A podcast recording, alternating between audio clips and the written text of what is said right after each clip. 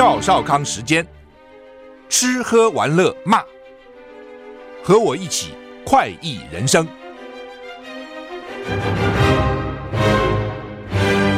我是赵少康，欢迎你来到赵少康时间的现场。台北股市涨五十二点啊，哇！台股昨天大涨了两百一十三点，涨一点二六个百分点啊。那昨天指数到了一七一二八，外资也大买哈。现在一七一七四，涨四十五点。美股道琼涨一百六十三点，涨零点四七个百分点。S&P 五百呢涨零点一六个百分点，纳斯达涨零点零七个百分点，费城半导体涨零点七二个百分点。所以美国高科技类股涨得不多了啊。只涨零点零七个百分点，欧股三大指数也都涨啊，不过只是小涨到这个德国涨比较多，涨零点八六个百分点啊，其他是小涨到中涨哈。冷气团啊，冷气团要来了啊，越晚越冷。今天天气有明显转变啊，因为锋面通过，上午开始，上午其实天气还好哈。彰化以北、宜兰地区、云林嘉义山区可能开始下雨啊，晚上之后干冷的空气南下。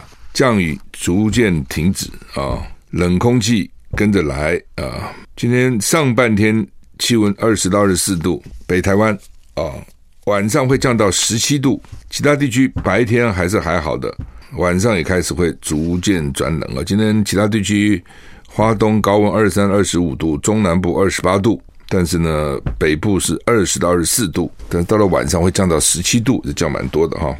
天气风险公司指出说呢，今天晚上，今天礼拜四了，到礼拜六清晨到后天早上，中北部市区低温都将下探十三度啊，十三度左右啊，蛮低的哈。南部会降到十五、十六度哈，各地的空旷郊区都可能会有十到十二度低温出现的几率。早起出门或是晚归，一定要注意穿着要保暖哈。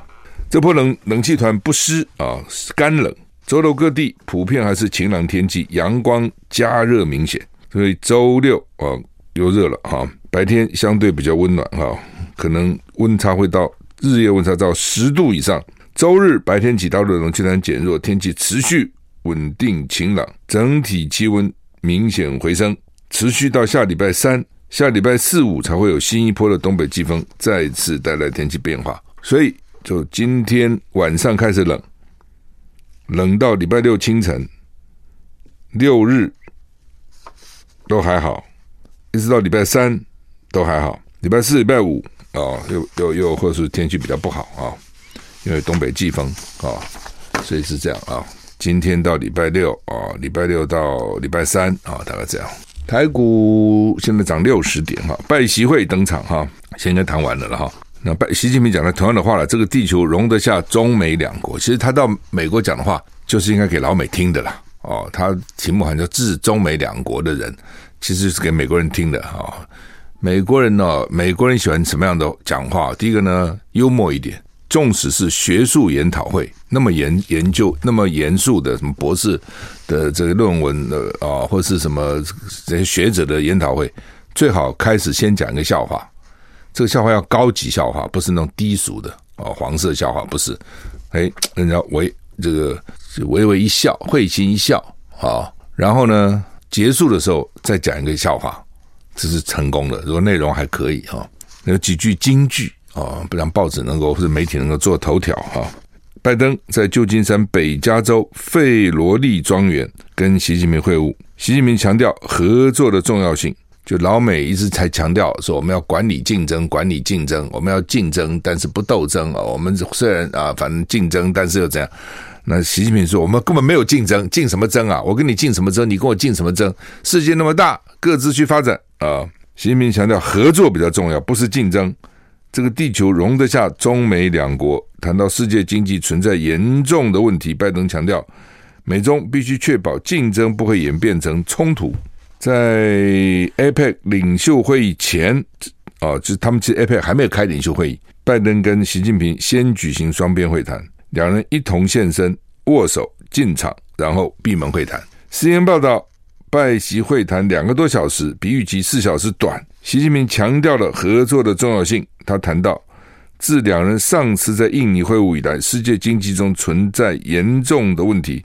世界已经摆脱新冠疫情，但是还是受到巨大影响。世界经济正在复苏，动人动能还是低迷。习近平说，美中关系是世界上最重要的双边关系，应该朝着有利两国人民履行对人类进步责任的方向发展。拜登对习近平说：“我们认识很久了，两个人意见虽然不是总是一致，这也不意外，但两人会面一直是坦诚、直接跟有用的。”拜登也说，美中竞争不能演变成冲突。两人会谈后共进工作午餐啊，这工作午餐本来就排好的了啊，就是所谓工作午餐，那就比较简单的了哈，不是那种国宴啊，不是那种类似那那样的东西哈。拜登说，美中必须确保竞争不会变成冲突，竞争但是不冲突啊，这蛮难的了啊。总统拜登，美国啊，跟大陆国家主席习近平举行双边会谈，当前美中关系复杂，拜登。习近平对拜登表示：“地球够大，让两个国家都能成功。”拜登说：“要保确保竞争不会变成冲突。”那拜登说：“一如既往，面对面的讨论无可取代。” cn 报道，在准备争取连任的时候，中东跟欧洲冲突越演越烈。拜登希望防止在他任内爆发另一场危机。希望向美国人也直向习近平展示为何改善与北京关系符合每个人的利益。习近平对拜登说：“地球够大，足以让两国取得成功。美中两个大国不打交道是不行的，冲突对抗的后果谁也不能承受。”拜登说：“我们必须确保竞争不会演变成冲突。”拜习会以前，美国白宫表示，拜登将会重申美国的一中政策不变，并且明确表示将持续为台湾提供自我防卫的能力。至乎至于是否跟台湾领袖张忠谋会面，稍早白宫还说不清楚。白宫说这次宣布的只有跟习近平的见面，其他都没讲哦，其他都没讲。路透社报道，许多抗议人士。礼拜三一大早就走上旧金山街头，堵住 APEC 会场的几个入口。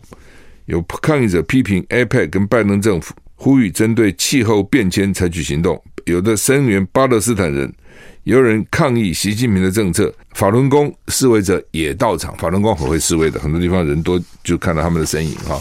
所以反正大家都去了哈，因为这是国际的焦点啊，媒体会报道啊。平常你没抗议，没人看到，这个时候大家都看得到啊。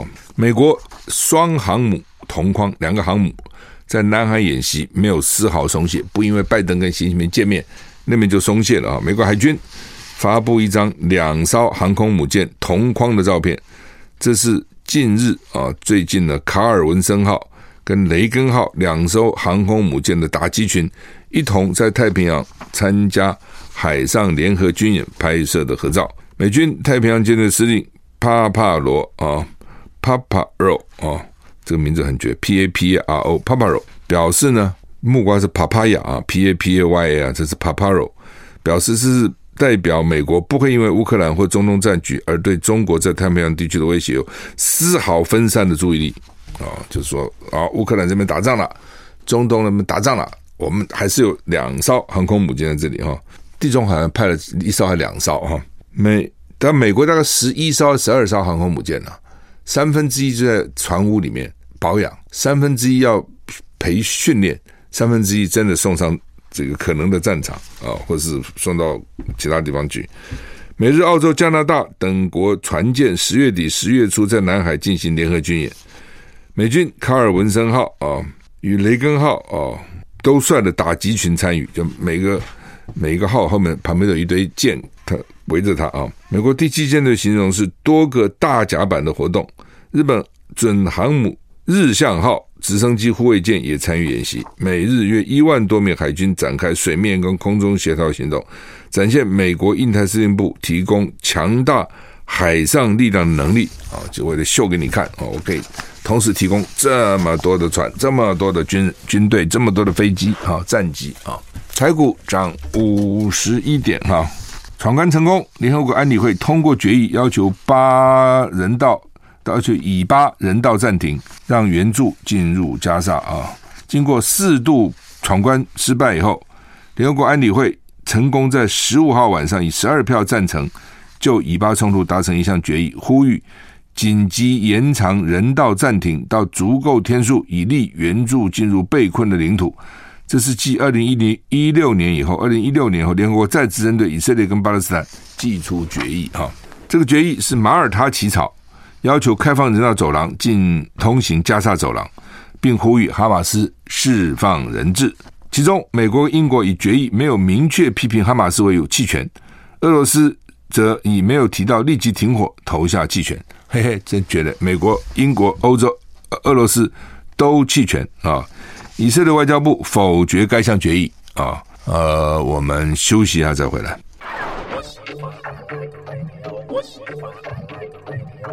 我是赵少康，欢迎你回到赵少康时间的现场。台北股市上上涨四十五点哈，刚刚讲过哈，联合国四次闯关失败哈，那现在终于通过了要求以色列跟巴勒斯坦人道暂停，就叫以色列先不打了，提供援助进加沙，以色列会听，现在不知道哈，因为以色列外交部否决该项决议嘛，以色列投票也反对啊。并且催促巴勒斯坦驻联合国大使曼苏尔面对联合国安理会成员如此蔑视打算，作何回应？看到底怎么样？那安理会做这个决议，到底是不是会有效啊？美国民众对以色列支持度下降啊，民调显示多数判停火啊。路透社 Ipsos 最近民调显示，美国民众对以色列对抗哈马斯的支持度正在削弱。以巴冲突已经变成人道危机，大多数美国人都认为以色列应该停火。根据路透社跟 Ipsos 民调，在被问到美国在这场战争中该扮演什么角色时，三十二趴说应该支持以色列。十月十二号到十三号的民调是四十一趴，已经掉到三十二趴，掉到九趴。那应该美国应该扮演中立调停者的角色，从上个月的二十七趴攀升到三十九趴。四趴说美国应该支持巴勒斯坦，十五趴认为美国根本不应该卷入。拜登拒绝了众多阿拉伯领袖施压以色列停火的要求，但民调显示有七十五趴的民主党受访者跟五十趴的共和党受共和党受访者支持停火的构想。尤其民主党啊有七十五趴哈，比共和党五十趴多哈。土耳其总统埃尔段批评以色列是恐怖国家主义。以色列反对派领袖呼吁他的总理尼坦雅胡辞职。啊，第一个，你开始也没好好的注意，害我们被人家突袭，死了那么多人。啊，接着你又这样报复，然后有点惨无人道，引起国际公愤。土耳其总统埃尔段发表演说时，批评以色列是恐怖主义国家。以色列总理南尼坦雅胡反击，指责埃尔段是支持哈马斯恐怖国家的人。在这个时候，以色列反对派领袖。呼吁尼坦雅胡辞职。加沙危机引发强烈的抗议，哈，以哈战争越演越烈。土耳其总统埃尔段在对执政党发表演说时候呢，说以色列 是恐怖主义国家。埃尔段说，以色列正在实施彻底消灭一座城市跟人民的战略。他要坦白的说，以色列是恐怖主义国家。埃尔段也说，将会采取措施，确保残酷杀害加沙受压迫人民的以色列政治跟军事领导人将在国际法庭。接受审判。二段演说之后，以色列总理尼坦雅胡反批土耳其总统是支持哈马斯恐怖国家的人。尼坦雅胡说，相较之下，有些势力支持恐怖分子，其中之一是土耳其总统埃尔段。他说，以色列是恐怖国家，但支持恐怖国家哈马斯。先前二段曾经说，哈马斯不是恐怖组织，而是一个为了保护他们土地跟公民而奋斗的解放组织。所以你看，对哈马斯，有的认为说他是恐怖组织啊，这样。土耳其总统就：“他不是，他是为了保护他们自己的土地，保护他们的公民，呃，奋斗啊，这个不惜牺牲自己啊的组织。所以看怎么定义哈。实验报道，以色列反对派领袖拉皮德呼吁总理尼坦雅胡辞职，他批评以色列领导人失去了公众的信任啊。打起仗来到最后就会变成这样啊。印度有重大车祸哈。”巴士装护栏坠入深谷，至少三十七人死，十八人送医，这整个车的都都完蛋。印度警方表示，印度控制的克什米尔发生一起大客车偏离山区道路坠入深谷的事故，造成至少三十七人死亡，至少十八人在车祸中受伤送医。警方担心死亡人数可能会上升。啊，警方表示，这起事故起于驾驶疏忽撞上护栏，巴士从山上坠落约两百五十公尺。就是山有护栏啊，那个山山路都很窄嘛。哦，汽车其实有时候有时候转弯的时候啦，就交汇的时候都很危险的，险象环生哦。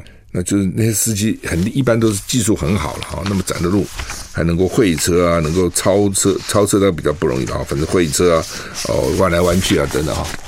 那有时候没弄好就会就会出事啊。他撞上了护栏，什么叫撞？撞上我就掉下去的了。如果撞上护栏，护栏就把它 hold 住了，那也就罢了嘛。显然后后后来护栏是撑不住这个车，因为游览车又载那么多人，那个重量质量是很重的啊，很大的啊，所以就掉掉下去，掉下去惨了，两百五十公尺，我的天哪，两百五十公尺等于是说八十层楼啊！哦，我有时候看他们怎么两层楼、三层楼高都摔死了，我就照理讲两层楼高应该不会摔死啊，他摔死了，就看你什么地方着地吧。八十层楼高，你觉得有机会吗？哦，我觉得很困难吧。台股现在上涨五十二点哈，台股上涨五十二点，热浪席卷巴西啊！你看台湾今天要冷，但是呢，巴西还很热啊。巴西里约热内卢十三日最高温飙破四十度，体感温度到了五十二度摄氏啊！这波热浪主要是强烈的圣音现象引起啊，也是声音现象，是反声音现象。数据显示，这周气温比平均值高出摄氏十到十五度，高那么多，前所未有的高温影响巴西两千五百个城市，其中一千一百三十八个城市处于高度危险状况，可能危及人类的身体健康啊！大阪市预计二零二五年举办六个月的世界博览会世博，现在进入倒数五百天，但是呢，大阪市民希望取消，不要办了，到底怎么回事哈？有市民团体向日本国际博览会协会、世博的推进局、大阪市政府分别提出了超过九万人签名的联署书，要求取消世博会，并且重新检视举办的必要性。理由是太过花钱了，不是花钱就像像办办奥会也是，都是太过花钱了。好，我们休息一下再回来。I like 103，I like radio。我是赵少康。欢迎你回到赵少康时间的现场哈。好，那么一年一度的这个大禹岭的高山蜜苹果来了哈。刚从我们刚从山上把它采下来哈。呃，怎么采法？是一整车把它运下来的，一整车哦。为什么？因为这样的话比较便宜嘛。好，因为你否则如果说他在山上叫一包包给你包好，这一包包运下来那多贵啊，多麻烦呢、所以呢，采下来就直接一整车运下来。哦，运到这个冷，运到以后就立刻分装哈，所以呢，他们说已经分装好了，可以运出去了哈。那每年呃，我们推出这个中广跟好物市集推出蜜苹果，都是立刻就抢购一空了哈。呃，因为它这个还真奇怪，台湾这个本来台湾哦，其实并没有那么适合苹果，但是刚好有一些高山哦，你比如说大禹岭。我们这个是大禹岭来的哈，它的海拔是两千六百多公尺，这么高，所以呢，它不用套袋子，一般都要套袋，怕虫咬，它那边没虫了，因为在那么高的山。那你不套袋有什么好处呢？就太阳可以晒得很晒得很均匀，这样哈，也不上蜡。你看它的蜡是天然的果蜡啊，也不用喷药，也不喷农药，也没有虫。那我昨天尝了一颗，因为昨天刚到，我洗都没洗哦，因为他说山上不有污染嘛。哦，我就这样啃，就啃了一个哈。它那个大小也有有有些进口水果好大，那个苹果对，它就刚好大小适合一个人这样吧，咔咔咔咔就吃了哈。那它的水是用大禹岭旁边的合欢山的山泉水，所以水也是干净没有污染的啊。那我讲它奇怪哦，这个这奇怪就是它是好一年就是一年收得好，一年收成就少，这很奇怪对不对？一年收成好，一年下一年收成不好。去年收成好，今年收成不好。今年的收成只有去年的一半，只有去年的一半。再加上今年到现在为止没有那么冷，没有那么冷，所以呢，今年的讲是蜜苹果比较没有蜜，但是还是好吃哦，还是个子小小的，那拿在手上沉甸甸的很重啊，非常好吃，非常香，脆香，juicy，就是果汁很多，就是你吃的嘴巴那个汁液，苹果苹果汁很多了哈。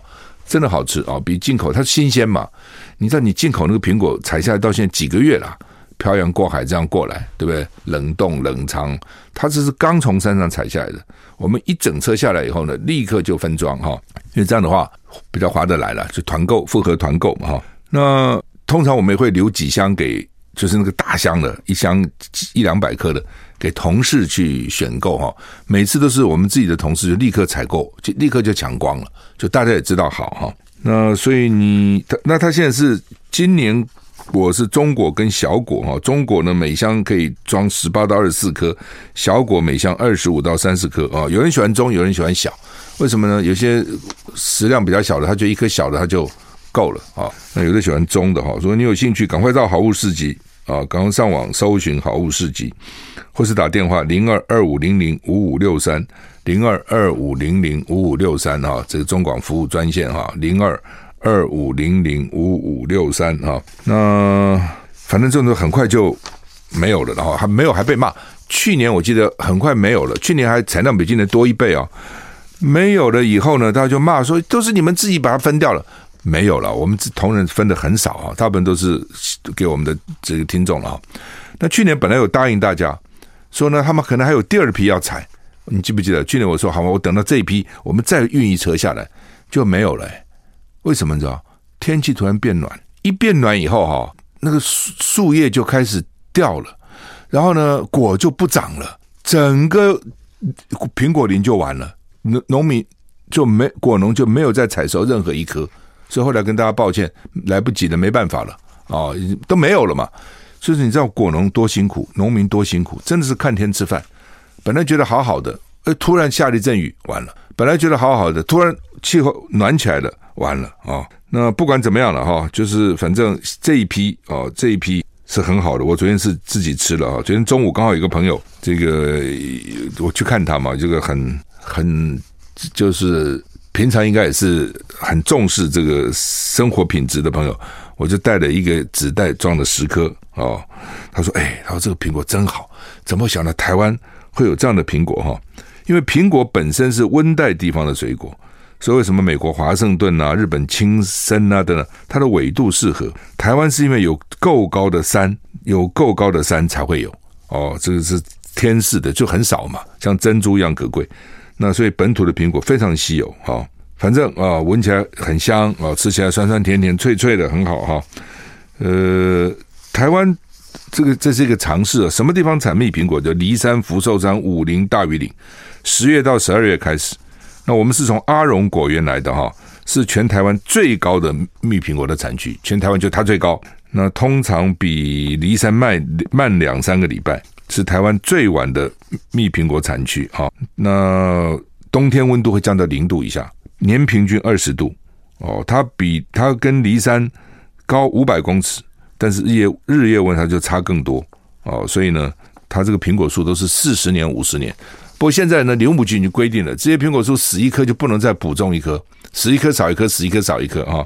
所以将来我看我们也没有了哈，也没有这个苹果可以吃了，好吧？要快啊，零二二五零零五六三，这是为我们的果农服务了啊，完全为我们果农服务哈，农民很辛苦啊，为台湾的农业服务啊。好，台股现在上涨三十六点哈，三十六点。那拜习会啊是今天的重点，另外呢就是昨天啊这个蓝白达到六个共识哈，那十八号今天礼拜四嘛，礼拜六上午要决定，礼拜六上午十点决定谁胜谁负，谁负谁正啊？看起来昨天这场会议呢，呃柯文哲让步最大哦，柯文哲为什么要让步？所以呢，民众党很多人都哭了哦，其实也没有什么好哭了哈，我觉得。他们大概觉得很委屈了，哦，说为什么柯文哲让步这么大？因为讨论的时候只有四个人在一起讨论，那民众党的幕僚、发言人啊，都黄珊珊都没有进去。如果进去的话，柯文哲可能就受到影响。我是赵少康，欢迎回到赵少康时间的现场啊，就是昨天的结论了哈，大概是这样了哈，就是你看起来他们是采取了柯文哲。主张的全民调是哦，所以柯文哲也没话讲嘛。你要全民调，我就用全民调嘛。但是并没有采纳朱立伦当时坚持的德国模式哦，就是不再做政党民调了。他们是从七号到十七号，所以今天、明天还算，所以你还听得到侯友谊他们的广告。为什么？因为一直到明天，因为这两天还是有人在做民调嘛。你可能知道谁，你可能不知道谁啊，或者政党自己也在做。七号到十七号，这一共十一天。这七号到十一号的民调，他们有三个民调专家，柯文哲派一个，侯友宜派一个，然后就是马英九找建建议一个，三个去检查七到十号这些民调呢，谁赢谁输，哪些该谈呐，哪些不该谈呐？啊，譬如说有些柯阵营一致是可能会否不要的，说每次做的我输；有的可能是侯阵营不要的啊，大家通通接受的民调公司做出来的民调来来比，然后呢，这里面只要在误差范围，那这个民调就多了，有可能是个人的比啊，他没讲清楚了哦，就是说没有说到底什么样的民调哦，是柯侯郭赖。还是柯侯配侯柯配个不同的民调嘛，他没有讲啊。那如果没有讲，可能都要采纳的话，那反正如果在误差范围之内，就是现在误差大部分是正负三哦，除非你做到三千点，可能正负二，一般很贵啦，一般能够做到一千点哦，就差不多了啦哦。那做一一千点，你做个民调，那个成本就十几万了，先生啊。对不对？还要那民调公司还要，可能他可能不是成本，他要收你他的利润呐、所以做个民调二十几万是很正常的。如果你每一个礼拜做一次啊，那你一个月就搞到百万了。那所以呢，大概一般就做到三一千点就差不多了啦。啊，如果特别如果有手机的话，就更贵啊，就更难做，因为找不到人嘛，对不对？你手机你通常看到不认识电话，你根本不接嘛，因为手机都会显示啊。家里电话你不会显示啊，手机显示这不知道。通常不，我不是不认识电话，我接都不接。哦，而且很多都是诈骗的啦、行销的啦，然后等等啊。所以呢，很多人也是这样子啊。要不然就是你在开车啦，怎么接电话？哦，你在吃饭呐，你在运动啊，你在这个，你在那个，哦，手机随身带嘛。所以那个成功率非常低的。再加上他们是用 NCC 的那个前面字码，后后五码随机抽样。哦，也就是说呢，这个有六千万个电话，真的实际的电话只有三千万的，其他是空的。三千万里面，有些是公司的，哦，有些是预付卡的，哦，所以我判断真的能够是一般人用的电话呢，大概就一千万只。你给你六千万个号码，你只能打到一千万只有有效的电话，而这一千万只可能还不接，还拒访。你就知道多困难啊！好吧，不管了。所以一般来讲呢，大概就是一千点，那误差大概就正负三。所以柯文哲这点还是不错。他说只要正负三之内算他输，算不管你我看起来是不管你做原来做侯柯柯侯还是侯科郭一个比一个都算是侯科一票啊。那他这次是比较特别，采取计票，而不是用以前的那个分数去加权平均，呃，分数去平均啊。这最重要了，因为这点其实你怎么样，他们要怎么之前就是吵谁正谁负嘛，吵不完嘛。那至于将来联合政府怎么组成，哦，总统因为根据宪法是管国防、外交、两岸嘛，所以这个是总统的权责哦，要用国防部长、外交部长是总统权责。那其他的行政院长的权责，中间呢就按照政党比例，这个这个政党比例呢就是立委的席次啊，按照立委的席次去分配。我算了一下，也差不多跟我们原来讲的五五个部会首长给给民众党差不多了哈。好，那这中间啊，就是说，呃，当时我讲哈，我我我，其实我是最先讲说，柯文哲应该让五个百分点，不要再做政党民调了。那我先讲，接着后他开记者会，他说他愿意让那个误差就是三个百分点了。我刚刚讲哈，那我没有跟他商量，他也没有跟我商量，反正各自提出来了哈。然后呢，比较重要的是那个算点数，这是我提的。因为以前做民调都是算算平均啊，这一家啊这个什么什么多少，那一家多少，然后把那个分数加起来除三啊等等，那是不公平的嘛。因为每一家做的方法不同啊，每一家有机构效应啊，每家可能误差也不太一样啊。哦，你怎么把它加在一起算呢？应该是一家就算一家，你这家赢了你就算一一分嘛，你那家这个输了你就算人家对手拿一分嘛，然后再比到底几比几嘛。我觉得这比较合理了哈。那他们这次显然看起来，这次就是说，反正这个人提议这个接收一点，那个人提议接收一点啊。然后呢，在里面呢，它变成一个一个六点啊，大概是这样子的哈。那我讲是说，这点这大家现在当然都说啊，马英九了不起了，等等是不错。马英九出来，但真正让步的是柯文哲。我觉得这个 credit 应该要给柯文哲比较多了，他真的让了哦。他如果不让我，所以我从头到尾就讲，我说柯文哲是政治钉子户，这话讲很难听。你每次那个都更就是看那个钉子户最后同不同意嘛？钉子户说打死不同意，就这个都更不了啊。对，钉子户到最后松口说好吧，那个正义国者还打死了人呢，为了这个钉子户那个黑道都出动了哦，去把人给打死了。所以本来就是这样嘛。当然柯文哲也许不爽了，什么什么钉子户，但就是这样子。他后来愿意让，为什么他愿意让？他后来也自己也讲，哦，他直接讲他为什么愿意让。哦，一个是什么六成民众希望让啦，最近他看起来那个民调趋势跟侯友宜越来越接近啦，哦，而且国民党的力量真的很大，基层实力真的很强啊，哦，然后呢，这个他人也不够啊，呃，组阁的话他，他他他他他根本也没什么人组，的立委没几个啊，哦，等等，反正就讲了很多理由了，哦，我认为就是就是跟我一开始讲的，就是说，如果你真的理智的。理智的想就会合作，你不理智要凭情绪的想，你就不会合作。I like 103, I like radio。我是赵少康，欢迎回到赵少康时人的现场。台北股市现在涨幅跌下来一点点，涨二十点啊！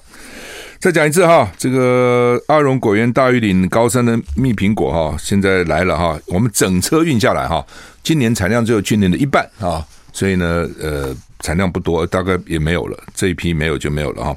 真的哈，我我们不能讲价钱哦，但实在是呃很合理了哈，因为我们是整整车运下来的哈。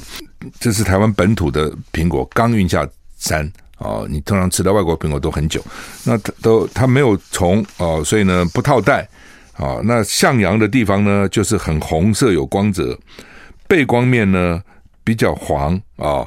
那闻了的话呢，很有有很很淡淡的。清香啊，呃，因为阳光充足，所以呢，它会分泌天然果蜡跟果油，它也不必再打蜡了。不像有些国外水果，你要擦把那个蜡涂，它就是就是就是，如果你连这个都不要的话，你当然可以削皮。但我一般是连皮，咔啦咔啦咔啦就吃了哈。那长在两千六百公尺以上的高山，是台湾最高的最高的苹果产区了哈。这是这个台湾得天独厚，有还有这么这样的水果，以后不太可能了了哈。它平这个大玉岭啊，平均温度呢二十度，冬季降到零度以下哦，比梨山高五百公尺，日夜温差更大啊，日夜温差甚至会差到二十度哈。那苹果树都四十五年、四十年、五十年的哈，所以真的是我也吃过很多了，在市场上号称是蜜苹果的，差太远哈，差太远，好吧。这是我们替听听众的服务哈，不过可能很快就没有了哈。那呃，台股现在涨十七点，我刚刚讲柯文哲为什么要让哈？柯文哲他自己有说，他说国民党如果挂了，民众党也好不到哪里去。另外他说行政权独大，一定要掌握哦，但是他要有监督的能力哦等等，这是我劝他的嘛。我说啊，哎呀，我因为我自己看得很清楚，我就说。你柯文哲哈，真的是哈，你要知道，你你不接受，你不合作，你也是垮的，对不对？你那么小个党，五个五席，升个八席、十席，有什么用呢？新党我在新新党操盘的时候，二十一席立委，四十六席国代，诶，宋楚瑜的亲民党的时候，这个立委也很多，诶，后来怎样呢？而今安在在？为什么？你没有行政权嘛？行政权独大了，不要每天啊，三党不过半，三党不三党不过又怎样？还是行政权独大？哦，你最多你就算三党不过半，你最多是扯扯扯，就是扯他的后腿而已嘛。成事不足败事有余而已嘛。你还是希望成事嘛，你不是希望败事。所以呢，这东西就是这样，就是你理智的去想，就只有和嘛。你柯文哲就是我现在是第二，你第二又怎样？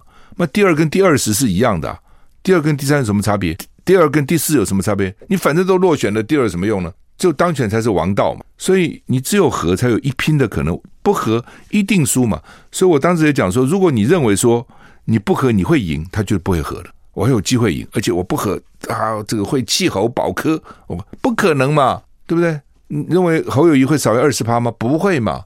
所以到最后就你输嘛。所以民进党赖清德那边我知道，他早就认为你们一定会和的。倒是蓝营这边那么吵过来吵过去就很奇怪啊，对不对？对方都觉得你一定会和，不和才奇怪嘛。你还能还能吵来吵去？那这种和就不能够不能够情绪性，一有情绪就完蛋了。但是很麻烦的时候，很多时候人都是很情绪的，尤其你旁边的人。所以看起来呢，他他们昨天只有柯文哲一个人继续谈才能谈成。如果还把什么旁边一堆的人围在旁边，那不会成的。旁边人一定你一言我一语说啊，这个让步太多了，不可以啦，让我们基层会反弹啦，一大堆，那就完了。所以，呃，我认为昨天柯文哲让步真的是他是让，他是确实有让哦，确实有让啊、他没有坚持他那个那个反正他原来坚持那些东西了啊。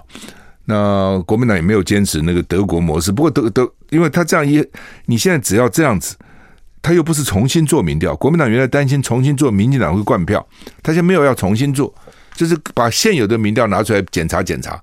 那这个也很怪，柯文哲会让这一步也是很特别哦。我觉得就是说，柯文哲觉得我本来就其实最早的时候，老沈讲的也没错，柯文哲最后会让，只是呢，他就是拖嘛，给你拖到最后，而且柯文哲一直在放话，啊哎呀，我到最后三十秒才会做决定呐，哎，我们这没有到最后关头，我们不会放弃啦。他其实已经在放软，他已经其实已经在教育他的选民了，他其实已经跟他身边人喊话了。只是他们这样的党小，你知道小党一定要姿态要摆得很高，声音要很大，那旁边人就也是真的了。所以我讲说，民众党只有柯文哲一个人决定了，其他人都做决定不了了，就他一个嘛。因为要不要选总统当副总是他嘛，又不是别人，对不对？所以呢，柯文哲本身他怎么想，我认为他心里早就想过了，他早就想好了，那只是把马英九拉出来比较有面子嘛，对不对？前总统啊，要做出来做保证人啊。哦，然后呢，等于给他一个台阶下哦。我觉得呢，柯文哲哈、哦，就是说，当然你说以后会会怎样，不知道哦。他们有人举例哦，当然我觉得这个例子有点不不通了。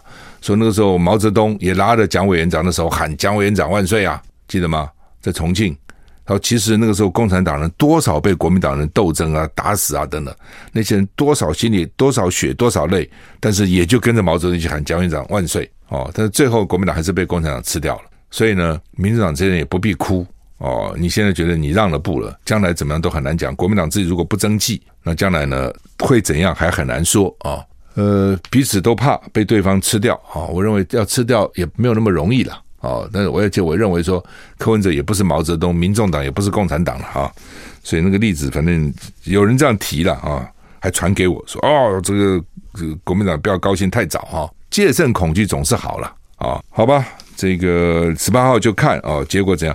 我就告诉你，高兴一天就好了，甚至高兴一个早上就好了。将来怎么还很难讲呢？连宋合合完不是很高兴吗？大家认为一定赢，民调多对方多陈水扁一倍耶，陈水扁干那么烂，对不对？找个吕秀莲搭配也不强，女婿人还每天抱怨自己深宫怨妇，到最后还是输了。那你说啊，这两颗子弹是不是是？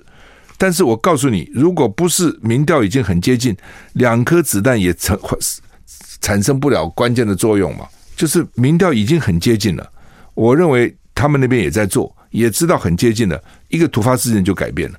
如果民调还是差很远，两颗子弹啊，二十颗子弹也没用啊！哦，所以就是说，因为民进党还是有他的基本盘呐，哦，而且他们很会选。哦，到搞不好又发生一个王立强事件，又发生一个周子瑜事件，你也不知道老共那边会会不会又讲了什么话，都会影响到选举的，好吧？我们今天时间已经到了，谢谢你收听，再见。